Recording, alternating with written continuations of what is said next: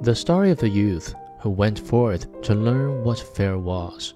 Chapter 5 The youth likewise went his way, and once more began to mutter to himself, Ah, if I could but shudder! Ah, if I could but shudder!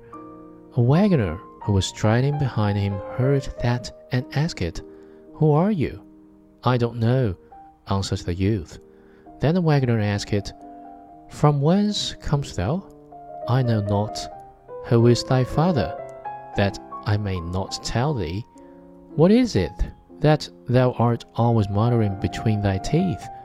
Ah, replied the youth, I do so wish I could shudder, but no one can teach me how to do it. Give up thy foolish chatter, said the wagoner. Come, go with me. I will see about a place for thee.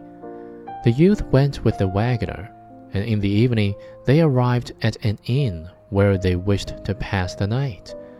Then at the entrance of the room the youth again said quite loudly, If I could but shudder, if I could but shudder.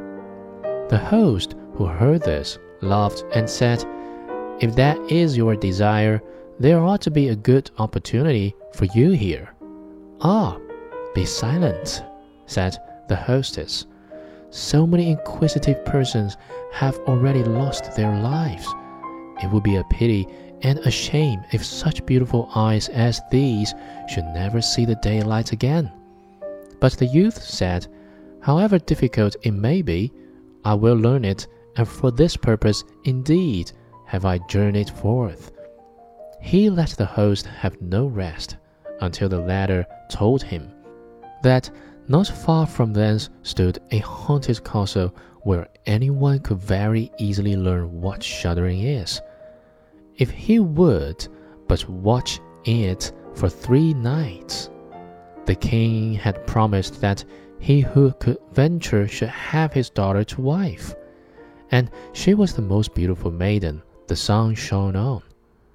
Great treasures likewise lay in the castle, which were guarded by evil spirits and these treasures would then be freed, and would make a poor man rich enough.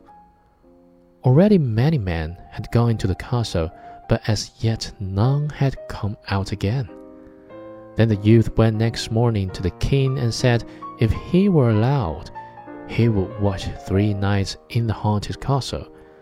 The king looked at him, and as the youth pleased him, he said, Thou mayst ask for three things to take into the castle with thee, but they must be things without life. Then he answered, Then I ask for a fire, a turning lathe, and a cutting board with a knife.